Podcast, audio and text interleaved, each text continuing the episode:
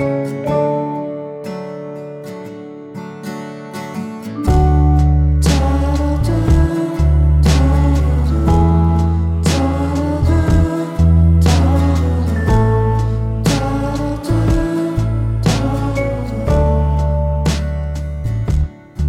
家好，欢迎收听 CIE Podcast。上一集，国立成功大学水利及海洋工程学系的罗伟成老师。带我们认识了地面水和地下水，还有关于地下水资源我们应该要关心的事情。今天罗老师要继续和我们聊一聊与水资源有关的防洪和抗旱的措施，还有因应极端气候的防灾观念有哪一些？我们常常听到这个防洪啊、防台呀、那对于防灾这个部分，好像比较。谈的多的是水灾大涝，那难道大旱不算是一种灾害吗？为什么我们谈的不够多，或者是做的比较少吗？嗯、呃，我这个其实我我一直觉得你这个问题，然后因为不止只有呃您提到这个哈，那像很多学生啊、我朋友啊都提到，所以好像感觉我们都是在做防洪的这个措施，在干旱这个部分就比较少哦。那当然是因为。干旱的这个部分，那其实你不会立刻就感觉到嘛。像我们上次干旱，其实你可能有第一段、第第二段那个啊的一个限水的一个这个阶段哈。但是你黄红的，你就直接就你就感的感受得到，因为它就是短延时强降雨嘛。那呃黄红的很多很多措施，其实像堤防啊，或者是所谓的滞洪池啊等等，其实呃很容易就可以看得到哦。那在看旱的这个部分，其实呃政府呃也透过了，我想去年大家都常常听到的所谓的开源，然后节流调度跟备源的这些啊、措施，其实这些都啊、持续都有在做准备了哈。那包含的呃我们呃。提到的，去年常常看到我们有不同的多元的水资源开开发哈。那您刚才提到的伏流水，其实也是一个啊备源的这样的一个角色。那当然还有看旱井，我想去年大家也都听到啊地下水井，其实呃我们去年要做找井，其实师傅都找不到，因为大家都在做这个所谓的地下水的的一个备源的水的这样的一个开发了哈。那另外就是所谓我们也有其实的还有做了所谓的再生水，然后海水淡化的这个部分，那这个其实都是我们刚才提到的开源啊、节流调度、备源啊，很的的这啊一些的一些措施哈。那当然还有呃，去年我们也常常听到的是人工增雨。那因为去年的这一个干旱，我们之前其实也有做所谓的跨区域的这样的一个引水啊，哈。那当然也包含了地面水、地下水联合运用哈。那所以呃，政府也提出了在。这一两年提出了所谓珍珠串的这样的一个概念哈，也就是呃，我来把我们的南部的这些的可以做，譬如说，哎，我们有所谓的呃南化高屏的这样的一个连通管，那就是我的高屏堰跟我的南化水库其实就可以做串联，有一个所谓水网的这样的一个啊、概念，可以来做调度哈。那另外一个就是说，呃，我们呃好的水库的场址越来越难来做开发了。那当然，大民众的环保意识也越来越呃加越越强，在在这些区块越来越有环保意识哈。所以，那既有的水库，呃，如果我们可以因为淤淤积，但但淤积这个也是台湾的地质的一个条件，如果我可以让库容更增加的话。那我可以装的水就会更多，所以其实政府也透过了所谓水库清淤的这个区块，在做呃，可以让我储更多的水哈。那这些其实都是我们在面对干旱的时候的防灾的这样的一个措施哈。这个部分当然就像我刚才讲的，在防洪的这个区块，可能大家比较容易感受到，看到有盖堤防啊，或者是盖。滞洪池等等，那我刚才提到的，在干旱的时候，我们的清淤，那因为水库可能你不是会常常跑去水库，所以你对清淤的那种感觉就比较没有那么强烈了哈。所以其实我们在防灾上对呃涝跟旱。其实我们都相对来讲都是相当重要的，特别是在未来气候变迁的影响下，那这两个灾害其实它的强度跟频率未来都会更大哈，所以这个其实啊两个在我们做防灾的角度其实都相当重要，也有啊相对应在做准备的这样的一个措施。所以我们以后对那个大旱感受应该会强烈一点，就是不会再这么呃，好像很迟钝，觉得说它不算一个灾害，它其实极端气候下也是一个蛮严重的灾害了。对，最近啊，就是都很有的国家他们是倡议 NBS，那有的国家它是 LID，就是不一样。请老师就是为我们科普一下，咦，这两个差别是什么？然后分别又适合用在哪里？好，这个我还是要那个谢谢您这个问题哦。这个问题其实很好，因为我，会常常被问这个问题哈。那我们从时间序列来看好了哈。LID 呃，当然它就是所谓的低冲击开发哈。那这个呃是在美国跟加拿大会用这个所谓的学术的专有名词哦。那大概在是一九九零年代的时候开始来。呃，所谓呃宣导 LID 的这样的一个防灾的作为哈，那 LID 基本上它当然就是主要哈是在所谓的都市的暴雨的这个区块防灾的啊、措施哈，那它当它的主要的这个精神呢，希望是透过所谓呃增加土地的。就是蓄水量，哈，就是我不要让我的这个不透水的面积啊减少它的不透水的这样的一个面积，哈。那 NBS 呢，它基本上是在欧洲的这个呃大家比较常用的这样的一个术语。那它大概是两千零五年、零八年左右，哈，来做提倡的。所以各位可以。听看到的就是说，当当然是比大概晚了十几年的这样的一个思维出来，所以它当然是更完善，然后它的思面跟呢，当然它的思面就更更广吼。那但是 NBS 它基本上就不限我刚才提到 LID，可能比较主要的作为也是在都市的这个所谓的 stormwater 这个暴雨的这个区块，NBS 它可能有啊不包含的所谓的。啊，我的生态系的调整等等哈，所以 NBS 基本上会有三个很重要的概念哈，它才会叫做是一个 NBS。第一个是它是 transparent 的，就是它是透明的，也就是说它需要呃把把我的利害关系人 stakeholder，然后不管是公部门或者私部门，在一个平台里面，大家去啊讨论获得共识，说这个方法哈。啊，NBS 的这个方法是不是可以来啊？我们在这个啊区域来做这样的一个实施哈。那第二个 NBS 它的 N 当然是 Nature，也就是说我的这个 NBS 的这所有的措施，你基本上它是要合乎所谓的。呃，自然的一个过程，或者是必须啊、他们叫 mimic，就是模仿这个呃天然的这样的一个过程啊。这个也是 NBS 它所啊强调的，就是我必须要让我的整个一个生态系，它其实基本上是要获得最大的一个利益哈。那这是第二个 NBS 的元素。那最后的元素就是 NBS 它其实不再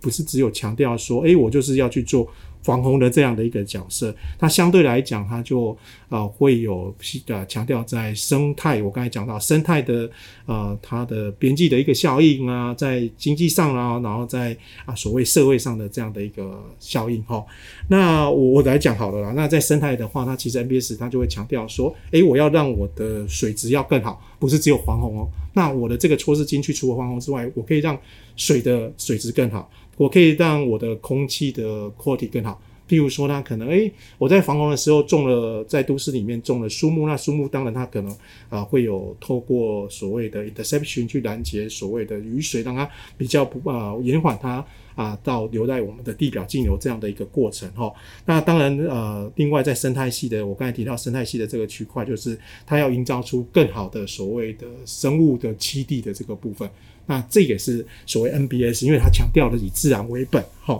那我刚才也提到说它的经济效应，那呃，如果今天诶我 NBS 进去了，那我这个地方本来会淹水，变成淹水没那么严重的话，那当然经济上你就看到这边房价就会上涨，所以这个也是它呃在 NBS 它的不同的一个思考的一个角度了哈。那另外一个呃 NBS 呃我们在看呃。其实有一个案例，就是在美国，在 LA，它实施 NBS 的呃的之后呢，大概在二零一二年到二零一四年左右，它因为 NBS 进去，它其实多了两千多个的这样的一个工作，这个是在那个美国的 FEMA 其实它都有做这样的一个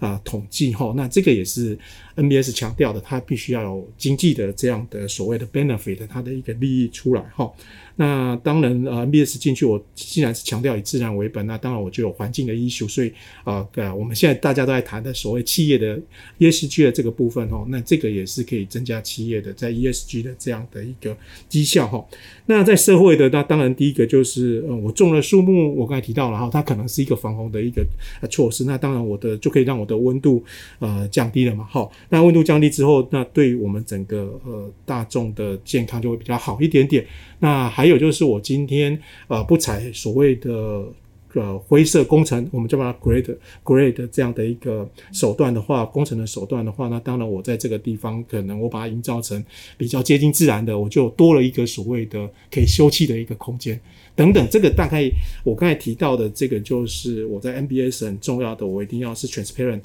哦，我要一个就是要有一个平台公司协力，然后我的利害关系者的进来，然后我们去做啊、这样的一个沟通协调。第二个的元素就是我必须要呃自然的这样的一个过程，合乎自然的过程，然后大让我的一个生态系其实是基本上是呃可以活化我的这样的一个生态系。那第三个就是他强调的，除了啊、我们的单一的目的，也说我刚才讲的防洪之外，其实他啊、希望也强调的是啊我们在社会跟经济上的。啊，这样的一个效应。嗯，LID 这个概念好像比较易见，比较常见，像是很多地方我知道，嗯，之前有听他们有提过，比如说现在很多道路可以改成透水性铺面，对，然后或者是用屋顶的一些技术然后来集水啊，或者是地下停车场、操场这一类，但是好像 NBS 好像是不是比较不容易？我们台湾有什么比较具代表性的这种 NBS 的这种案案例？对，嗯，其实 MBS 就是我我刚才讲的 MBS，它因为它的呃时间序列是比较后面的，那那它其实它就有点像一个大伞，所以 LID 其实也是算 MBS 的一种哈。那其实还有一个专还有一个名字叫做。呃，水敏感都市那个是澳洲用的这样的一个术语，它其实它的一个基本的一个概念都在我刚才讲的呃 NBS 是一个大伞下面都包含隐藏了这个呃概念里面。那其实您刚才讲的就是说有没有 NBS 的这样的一个范例？我想呃最近政府在推动所谓的在地滞洪，在农地呃让它可以蓄更多的水，然后没有去做所谓我刚才强调的。Grade 工程的这样的一个手段，其实那个就是一个 NBS 的一个啊、在台湾实践的一个呃很重要，就是我就是本来农田在这个地方呢，我就是让它啊、去蓄水嘛。大水来的时候，让水在这边，让啊我的这个水晚晚点流进去，可能会有我的都市淹淹的这个地方。那这个就是符合我生态系，因为我没有做这个地方任何的一个工程的间距，我也没有影响到它的生态，它就保持它原来的这个样貌。那这个也是一个呃 NBS 可以在就目前在台湾有实践的一个是啊是啊一个措施。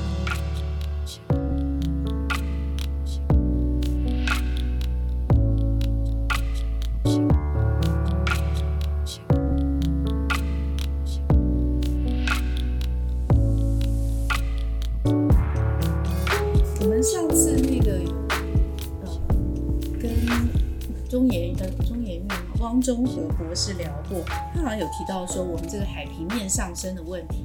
是全球平均值之上。那呃，现在这个极端气候，然后大涝发生的时候呢，可能我们会面临更严重的这个呃洪灾。那关于这个部分，老师有没有一些建议？就是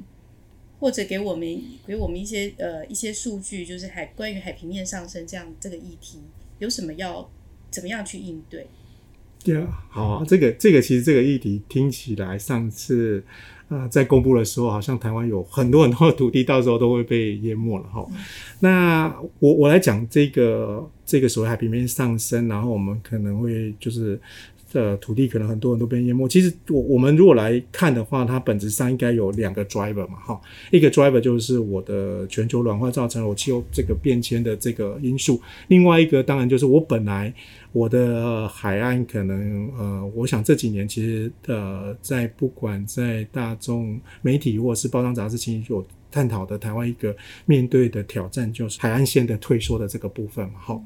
那如果我们现在呃看这个部分，最重要的就是说，其实我们自己要知道，我们台湾在面对这个气候变迁的时候，我们到底的风险啊。在哪里？那我们的危害的这个可能有叫做危害风险的这样的地图在哪里？哈，那我们应该要呃所谓的因应的这样的调试的这样的一个策略，那去有效的做国土规划的这个落实。哈，那当然这个除了工程的手段之外，很重要的当然就是所谓土地管土地管理的这样的一个策略。哈，那这个是我我们刚才在谈到这个问题的。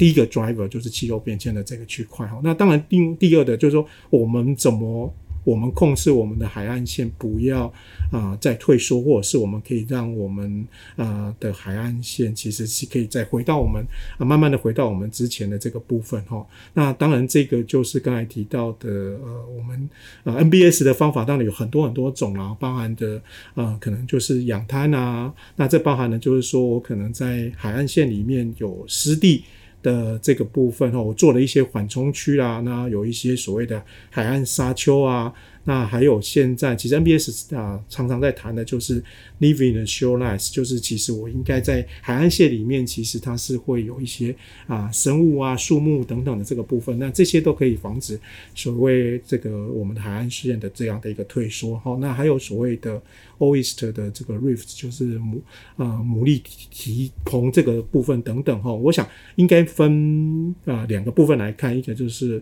啊我们怎么去面对气候变迁，我们呃，可以做什么？那另外一个就是说，在海岸线的这个呃侵蚀的这个部分啊，我们可以做哪些的工作来防止？我想这两个部分呃。并行的话，其实呃，我们可能就不会像我们之前看到的，好像啊、呃，国土呃的这个是的面积可能好像很多，特别是啊、台南好像呃，连东区都会都会慢慢慢慢的啊的淹没这等等哈。我想这个这个可以从我刚才提到的这两个啊啊不同的一个呃面向啊来做，我们来做应应的这样的一个思维。嗯嗯。离岛的海平面上升问题也严重吗？跟本岛相比的话，呃，离岛的话，我我这样来讲好了，像金门啊、澎湖啊，他们之前其实也都用地下水，其实他们其实海水的这个盐，就是海岸的盐化也都相当相当的那个呃严重了哈。所以后来其实现在在金门跟澎湖都已经改成所谓的慢慢转成用海淡水的这个部分。嘿，那这个是还那个，就是还那个盐化的这个部分。嗯，对对，因为我们之前听了汪中和博士有提到说，他有那时候为了研究那个地下水，像光谱，然后还是用什么去看那个地下水，居然是百万年前的地下水，已经超超到百万年前了。他说哇，这个很恐怖嘛。对对，因为那所以后来整个用水的这个。部分哦，它常常就是常就是也不是常常，就是已经慢慢的转到所有刚才讲的湖库水啊。那当然，基本还有一个比较特殊的，它其实也用到大陆的原水。嘿，那当不过这现在离岛其实海淡水。所占的比例就会相对越来越大哈。那当然，海淡水的比例越来越大，那海淡水的成本当然是比较高的，它比我们的自来水的成本大概会多两三两到三倍了。那但是这个其实就可以减少我们对地下水的依赖，那可以减少地下水的超抽。那就像你刚才讲的，我都已经抽到，对，抽到那个不是。没办法补助了，因为那那个已经是很久很久的那个地下，那你抽了，它没办法补助，它就是没有了嘛。哎呀、啊，对对，离岛现在的海淡产其实是最多的。嗯嗯嗯，想处理这些水资源问题，真的要多管齐下才行。哦，对，这个是一个，对啊，这是一个很复杂的的问题，因为它牵扯的层面跟专业相当相当的多。记得在学生时代的时候，就很常听到说第三次世界大战会为水而开这样。嗯，对，所以水资源相对来讲其实是很重要的，嗯，特别是我们台湾的，因为我们地形，其实我们啊、呃、可以看到我们的雨水下下来，其实真正我们可以留下来的，其实大概两成两成多，哎，所以其实水资源对，其实水就本来就是人类不可或缺的这样的一个很重要的一个元素，嘿。对，我看就是老师在二十年前以上，最近投入这样好像揭露了我的年纪，投入了防灾的领域了嘛。嗯，那现在最近这些这几年啊，我们是 AI 啊、大数据都是很大量在投入各方面嘛。嗯、那老师对这个防就是 AI 大数据投入防灾这个领域，不知道有没有特别有感的几个地方？就是哎，以前是怎么样，然后现在差别很大的。其实我 follow 你这个问题，我觉得这个其实真的还蛮蛮蛮大的感觉。我是二零零五年，呃，回来台湾，然后开始呃从事相关防灾水资源的工作。哈，那时候我们其实，呃，我讲到 AI 跟大数据，那当然就是要 data 嘛。哈，那我们那时候其实的一些。呃，主要的一个数据其实都还是依赖所谓的年报统计的这些年报哈。那那时候如果要有及时的资讯，相对来讲是相对比较少的哈。那其实这几年，特别在所谓我们政府的前瞻基础建设里面，其实有个水环境的一个建设的这个部分哈。那这个部分有推一个所谓的智慧水管理哈。那智慧水管理啊，当然它就啊，你要智慧嘛，那你一定要 data。所以它的第一层就布置了相当多的所谓的感测的元件，那这些感测元件就可以啊啊记录了啊，比如说我现在淹水的高度啊，然后我的水位啊，我的雨量有多少，那当然它就要回传回来嘛，所以它第二层就是我的传输的这个部分哈。那当然就是回来变后，我有一个平台后面的这个平台，那这后面的平台我就会呃怎么样把我的 data 转成所谓的资讯 information。那那我的专业加进去，才会让这个 information 变成所谓的 knowledge 知识。那知识你要活化之后，才会变成你刚才讲的智慧 wisdom 的这个部分哈。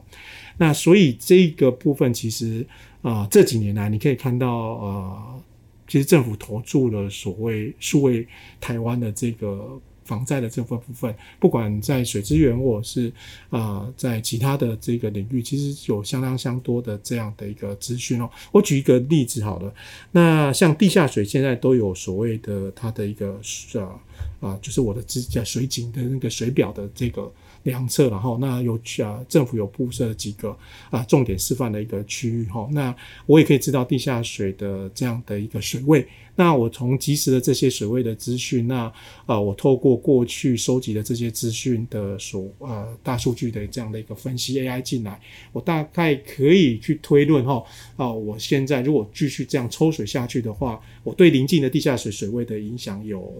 会怎么样做影响？那会不会产生我们刚才一直在讲的地层下陷的这个问题？那我可我就可以及时去判断说，我现在还可不可以让你抽这么多的一个水？那这些其实就是我刚才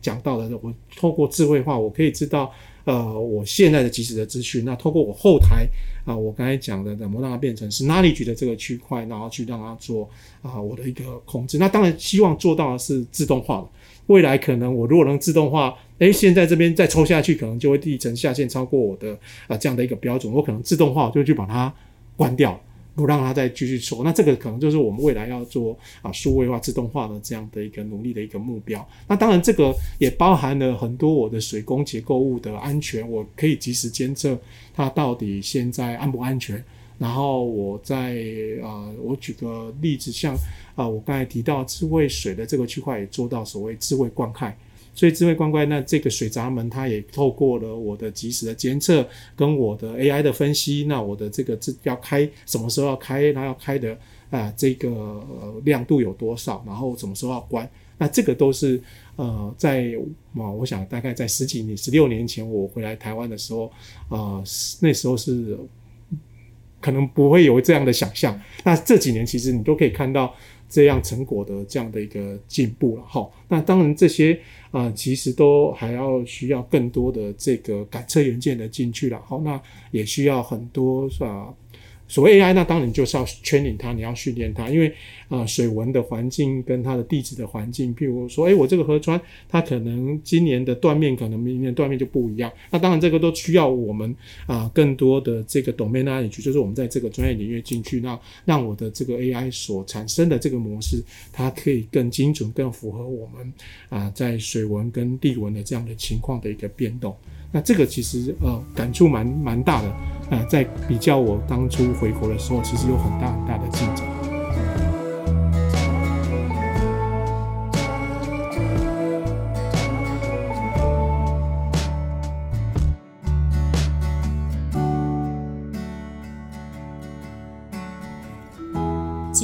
浪从六月以来就席卷欧陆，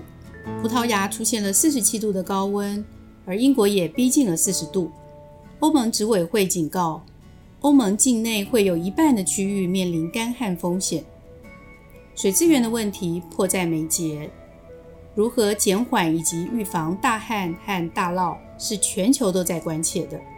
这一集罗老师带我们认识了 LID 和 NBS 的概念，告诉我们两者的内涵分别是什么。那么从这里出发，建立了基本的概念，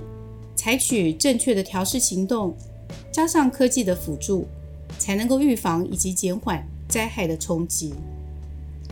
今天的节目就到这里，我们下次见，拜拜。